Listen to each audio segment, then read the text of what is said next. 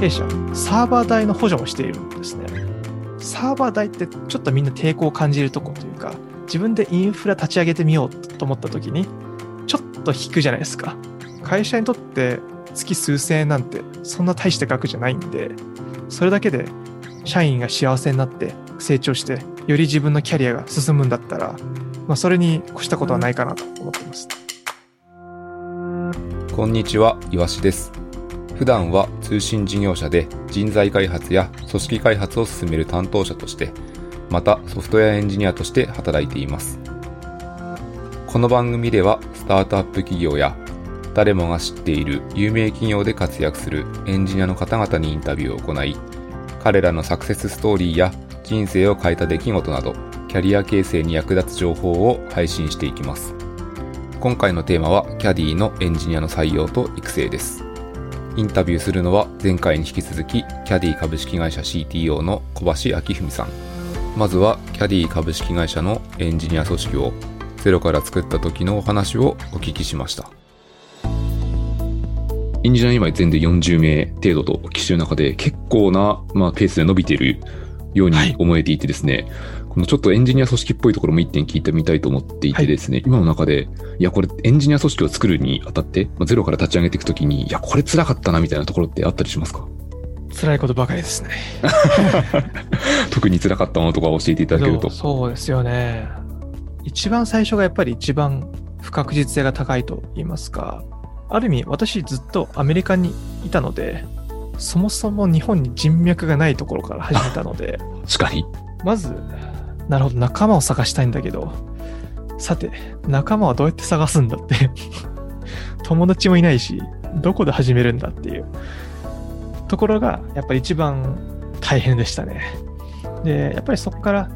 えーまあ、いろんな知り合いの、まあ、代表のからにつなげてもらったりとか、徐々にネットワークを広げていったりとか、あとは他にもいろんなまあ、仲間を探す上で、いろんな SNS みたいなものを使ったりとかして、やっとこういい人とつながってご一緒できるようになる時の、やっぱりその嬉しさっていうのは、すごくこう共感いただけたなっていう納得感もありますよね。そういう組織を作っていく難しさと同時に、その組織的な観点は正直社員3人とか4人って言ったら、まあ組織以前に まず会社が回っていないので、そっち側もだいぶ大変で、これちょっともう創業ストーリーっぽいとこであるんですけど、社員4、5人ぐらいだと、まあ、全ての会社を存在させるための業務をその4、5人で回さないといけないですし、その上でやっぱり事業を成長させるということが必要で、実は私、社員多分25人から30人ぐらいまで、えー、総務労務全部やっていたんですね。私としてもすごい学びが多かったというか、そういう組織を立ち上げる上で、例えばコーポレートといいますか管理部みたいな方々がいかに会社を支えているかとかを本当に肌で実感できて、すごく良かったなと思うんですけど、えー、それはやっぱり最中はすごく大変ですね。事業を伸ばそうというとこで追われているのに、いろいろとこういう他の間接業務もしっかりとやっていかないといけないので、まあ、そういうとこはすごく初期は大変でしたね。例えばですけど、ビルのオフィスの契約とか、そういうのを踏まえてやっていくってことですよね。はい、あの私たち電気止められそうになったこともあります。まあ4、5人でドタバタしてると、もちろん請求書はね、ちょっと行方不明になってしまい。埋もれる可能性はありますよね。やべえ、今すぐ振り込まないと来週電気止まるみたいな。いや、その数人ぐらいからそのかつ人脈もないところから、まあ、SNS とめようみたいな話もあったと思うんですけど、はい、いかにこう、どう集めていって人が集まってきたきっかけとかって何かあるんですか？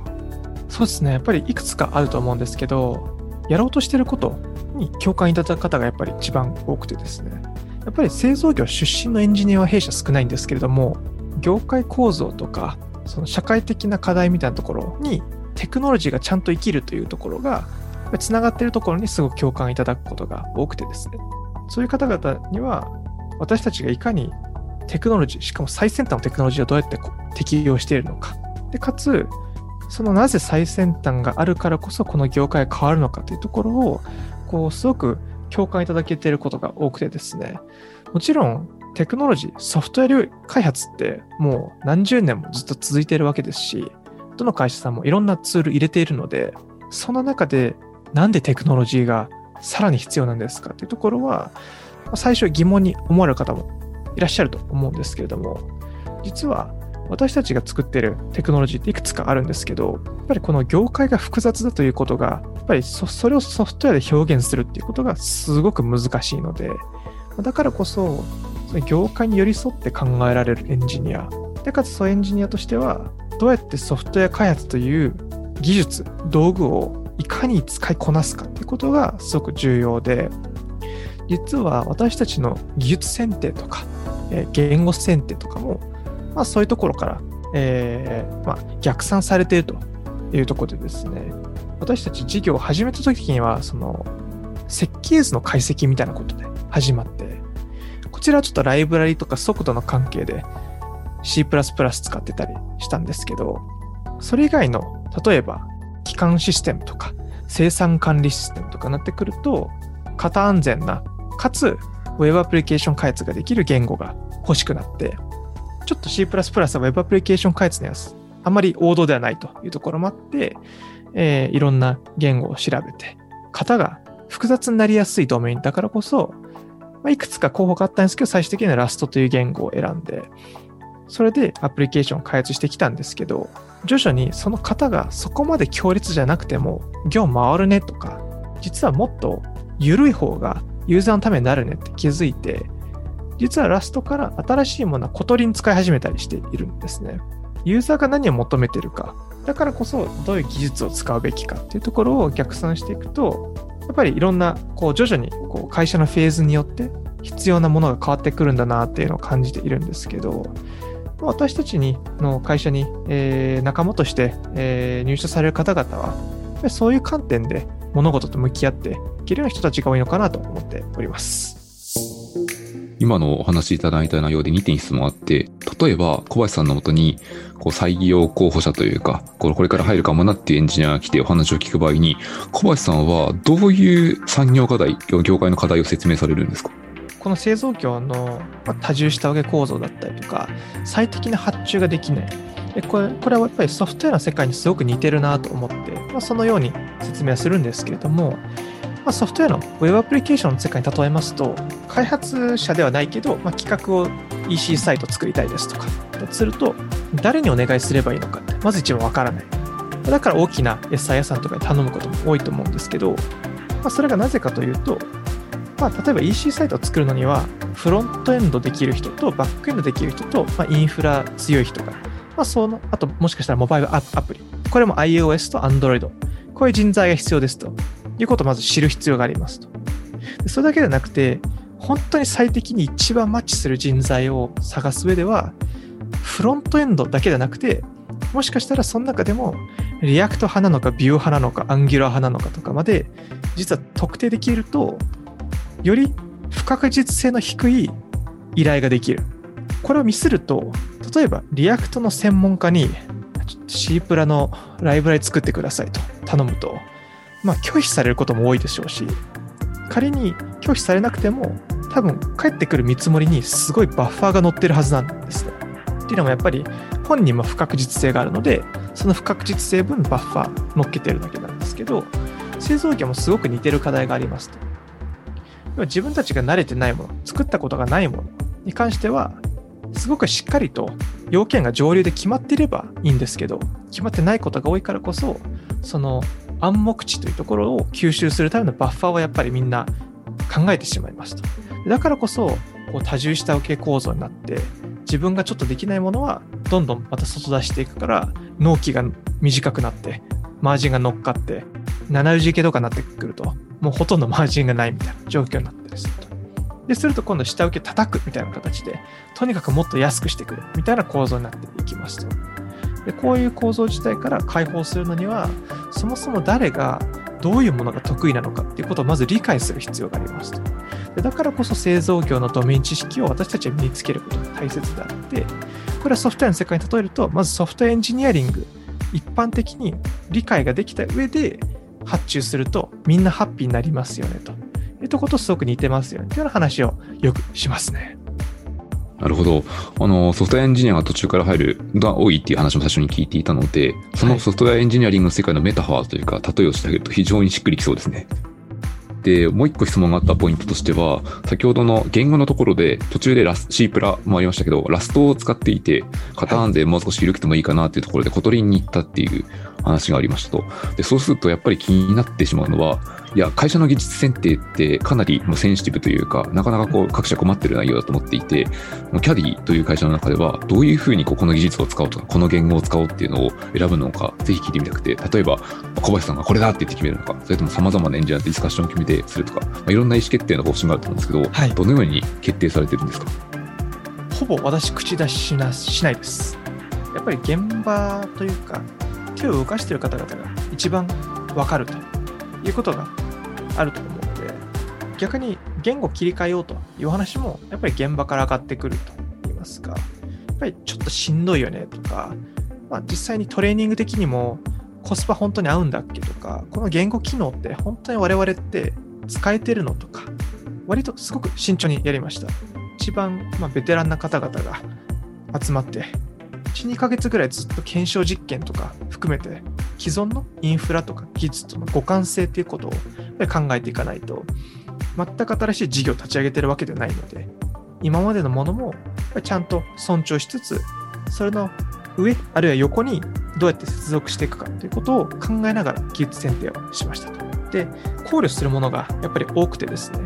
プログラミング言語は単体ではいいんですけど、そのエコシステムだったりとか、私たち例えば gRPC 使ってるので、そこのサポートがどうなんだろうとか、えー、GraphQL も使ってるので、そこのライブラリどうなのかとか、私たちインフラは全部 Kubernetes で Docker 化されてるので、それと相性はどうなのかとか、もろもろ確認するものが 山ほどあってですね、これを一個一個の言語で箇条書きのように軽くメモっていって、そこから徐々にもうありえないところはどんどん消していって、最後に、えー候補が、えー2、3個ぐらい残って、そこからもう少し深掘りしてリサーチをしていくっていうようなことを繰り返していましたと。なんですけど、経験者がいらっしゃると、割と省略できることも多くて、えー弊社も創業時は、まあ、JVM 系の経験者ほとんどいなかったんですけれども、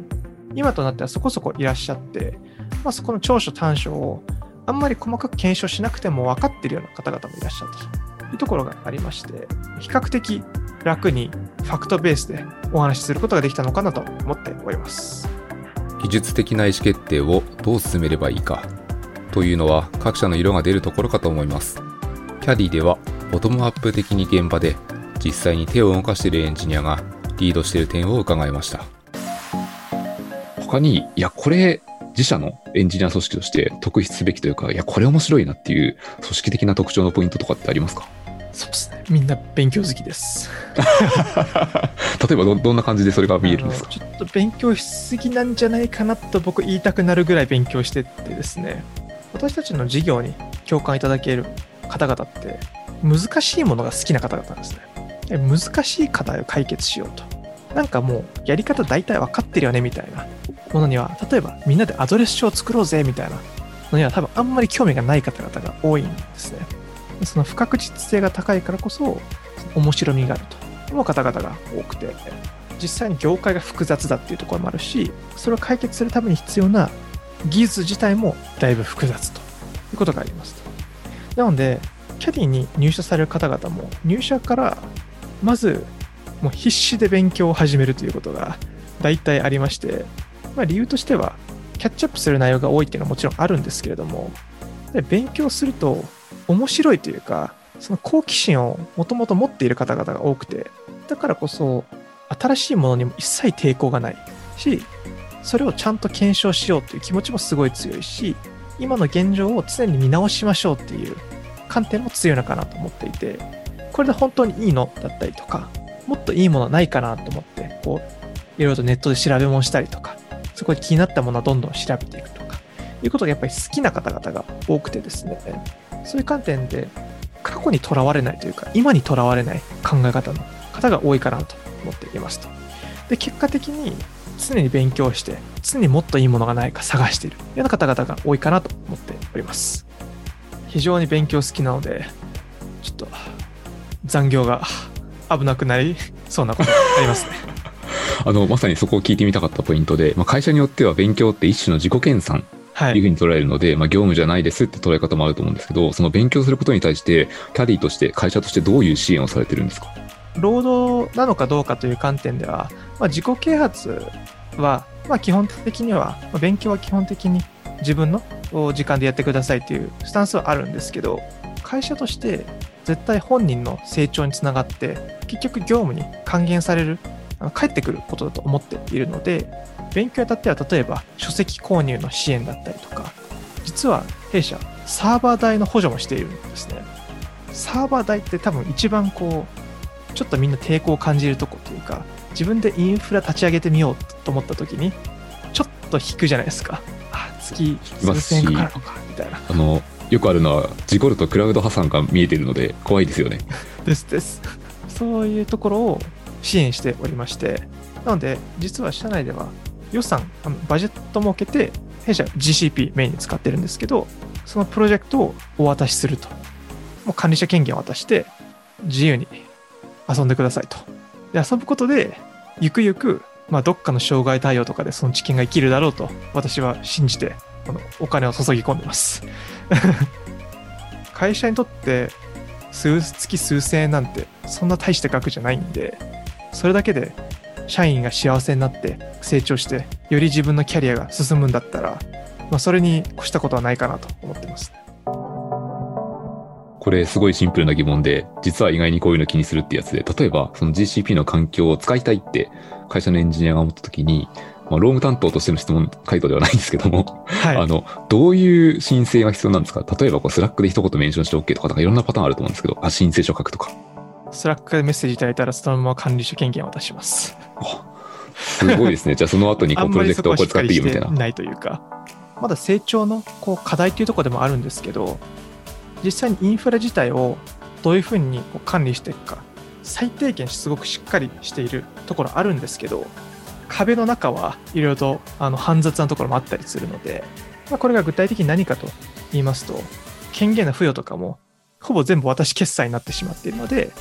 まあ、 Slack に記録残るけどもうちょっとそこ記録残した方がいいよねとかちょっと大企業的なお作法みたいなところはそこまで今ない状態で割と lean に回しているところではあるんですけどなるべくこれを traceable にするために極力全てのインフラは Terraform 管理したりとかしていて実は私たち多分プロジェクトの 99%CI と CD 入ってるんですね。なんでなんかそういう意味でこうプロジェクトの命名規則がちょっと曖昧だったりとかもちろんあるんですけど俗人性は極力排除するっていうことは割と注力してやっていますので実は、えー新卒とかで入られる方々あの時々いらっしゃるんですけどもう大体まず一番に自分のプロジェクトをゼロから組み上げて CICD 全部組んで俗人的にはなくてシステムに品質を担保してもらうかっていうことの考え方とかは、えー学んでもらっていますね。新人といってもやっぱり経験に結構差にばらつきがあると思うので、はい。CI、CD とかある程度組んだことありますっていう人もいれば、初めてこう学ぶっていう人もいると思っていて、はい、この時にどのようにその新人に知識というかスキルを習得させていってるんですか？今の採用としては全くプログラミングできませんという人は一切いないですと。基本的に何らかの形で経験積んでらっしゃいます。でこれが趣味の開発だったりとかアットコーダーみたいなプログラミングコンテストという方もいらっしゃればもうずっとインターンやってましたみたいな業務経験があったりとか、まあ本当に中途の方々とかもいらっしゃいますとで中途の中でもやっぱり大企業とかになってくると自分で CI/CD 組ま組まないでも組まれてることもよくあると思うんですけど、まあ、それは本当に私たち採用基準としては年齢とか一切問わず考えておりますと。なので、そういうところに、えー知見がある方々は、より、え高く評価されるような仕組みになっているんですけれども、経験されてない方々には、基本的にはやってみるしかないというか、手を動かすのが一番手っ取り早い というとこと、これは少しスパルタに聞こえるかもしれないけど、一定は安全なとこで失敗をすることが 一番学びにつながるということはあると思っていて、悪い意味ではなくて、例えばネットフリックスさんが言ってるカオスエンジニアリングみたいなところですね。意図的にこう何か失敗させて、それのリカバリーでみんな強くなっていくみたいなことは割と大切にしてるのかなと思ってますね。さっき99%のシステムで CI/CD のアーキテクチャが組まれているというか、そのシステム設計になっているっていうところで、まあこれいわゆるこう宣言的なアーキテクチャにしておくとか、はいまあ Git 管理して後から終えるようにするとか、いろんなことやられると思ってるんですけど、あれってこう一種の会社としての技術的な方針の一つだと思っていて、はい。こういう方針とかガイドライン的なものっていうのは会社の中にあるんですか？いい質問ですね。確かに。文章に落としていないけど、みんな息吸うようにやってますね。すごいですね、それはそれで。多分、一旦そういう CICD に守られてる、その、守られてるっていうか、そのいい意味で品質が守られてる環境にいると、新しく何かを立ち上げた時の不安感がすごいんですよね。なんかさらされてる感があるので、なるほど。やっぱりそういう観点で、いいものはやっぱりいいとみんな認識して、だからこそそれを作っていこうという、やっぱり原動力はあるのかなと思いますね。もう CICD 守られたシステムっていうのはすごいわかります、気持ちが。防御力全くないですからね。あの、はい最低限のテストとかはなかったりすると、これいじった時にどうなるんだろうってめちゃめちゃ不安になりますからね。ですです。まあ、言うて私たちもテストがすごいカバレージいいかっていうと、実はあんまり良くないんですね。これ割と、まあ、単純にリソースが限られてるから、どこにフォーカスするかっていうこともあるんですけど、えーまあ、あの、私たちは割と型に頼ってることが多くて、なので型で守れない部分は、ちょっと漏れがちっていうか、もうちょっと頑張らないといけないっていうのはあるんですけど、そのやっぱり例えばヌルチェックとか別に書かないでも、大体か型で守られてるので、まあ、ちょっとね、タイプスクリプトのエニーとか使い倒し始めると、あのあちょっと危ないですねやりもありますけど。っていうような形で、まあ、これから私たちは徐々にそういうところも頑張っていかないといけないと思っているので、実は私たち、今まで QA 部門みたいなものを持っていないんですね。全員アプリケーション開発というか、プロダクトを作るというところに、えーフォーカスしていますと。さすがに今40人弱ぐらいになって、ぼちぼち車輪の再発明をやめようかなみたいな フェーズにも来ていて、どういう車輪が必要かどうかが見えてきたっていう、事業が成長したってことなんですけど、だからこそ、プラットフォームエンジニアリングチームというのを作ろうとしてまして、そこの共通の部分を集約していったりとか、これはもちろんミドルウェアみたいなところも、インフラ的なところもいろんな観点があるんですけど、まあ、そういう組織のあり方っていうことを今考えながら、えー立ち上げを検討しているところですと。同時に品質の作り込みっていうことも、よく QA っていうと、まあ、響き的には最後の滑り止めみたいな。テスターがかんなんか、とりあえず全網羅でテストケースやってくれますみたいな印象もあったりすると思うんですけど、もちろんそれも大切だと思うんですけど、品質の本質的な作り込みって、結局テスターが入ったとこで バグはバグなので、わかるわかるだけですからね。分かるだけですよね。だったらどうやったら品質を継続的によくできるかという、まあ、開発プロセス自体を見に行かないといけないというところで、まあ、いろんな方がですね、プロダクトの考え方、進め方、プロジェクトマネージャー、プロダクトマネージャーもそうですし、DevOps 的な観点もありますし、いろんな観点で取り組まないといけないということがあって、あんまり QA を切り出したくなかったという私のあの願望があって今ないんですけど、徐々にそれも考えられるぐらいの組織のフェーズになってきたのかなと思っていて、まさにそういうところもいろいろと考えていける仲間を探したいなと思っているようなフェーズですね。ということはこう、新人が始めた時には、もう全然失敗してもいいような、割とこう、まあ、遊びではないですけど、実際にかなりリスクを取ってもいいようなプロジェクトをアサインするということをやるんですかね。そうですね、まあ、正直私たちも組織40人弱なんで、そこまであのリスクゼロのものがあるわけではないんですけれども、基本的には何らかのそのサポート体制を設けて、えーリスクが高いところ、本当に事業インパクトがあり得るところは、もう少しベテランの方を伴走して、もらうとかはしたりしていますと。まあ極力開発組織としても、特定領域の知見がないから貢献できないということは避けたいんですね。どちらかというと、そこの知見を身につけたいっていうモチベーション、原動力に変えたいなと思っていて、でもちろん最低限のスキルは必要だと思うんですね。プログラミング一切できませんと辛いと思うんですけど、別に CICD 組んだことなかったとしても、それの価値が分かっていることは大切ですし、価値が分かっていないんだったら、まず価値を知ることで、えーまあ、それをやってる方々、DevOps の方々とかの尊敬が生まれるというふうに思っているので、やっぱり専門領域がソフトウェア開発ってすごくたくさんあると思っていて、やっぱり専門家としてお互いの専門を尊重するっていうことが組織の健康度にすごく響くんじゃないかなと思っておりまして、そういう意味で全員が弊社のバリューである卓越、いや、スペシャリストであると。そこのスペシャリティを探してる人もいれば、保有してる方もいらっしゃいますし、その専門性が幅の広さであるという方もいらっしゃれば、本当に一個の特定領域で誰にも負けんぞという、すごい専門性、深さを持っている方もいらっしゃったりするので、なんかそういう観点で、え新人、新しい方々に関しては、そういう幅の広さと、あと好きなところを今度は深掘っていくということを、すごく支えてあげたいなという気持ちはあります。なのでそういうような体制をなるべく取れるように、社内ではメンター制度みたいなのを設けたりとか、そういうような仕組みで、この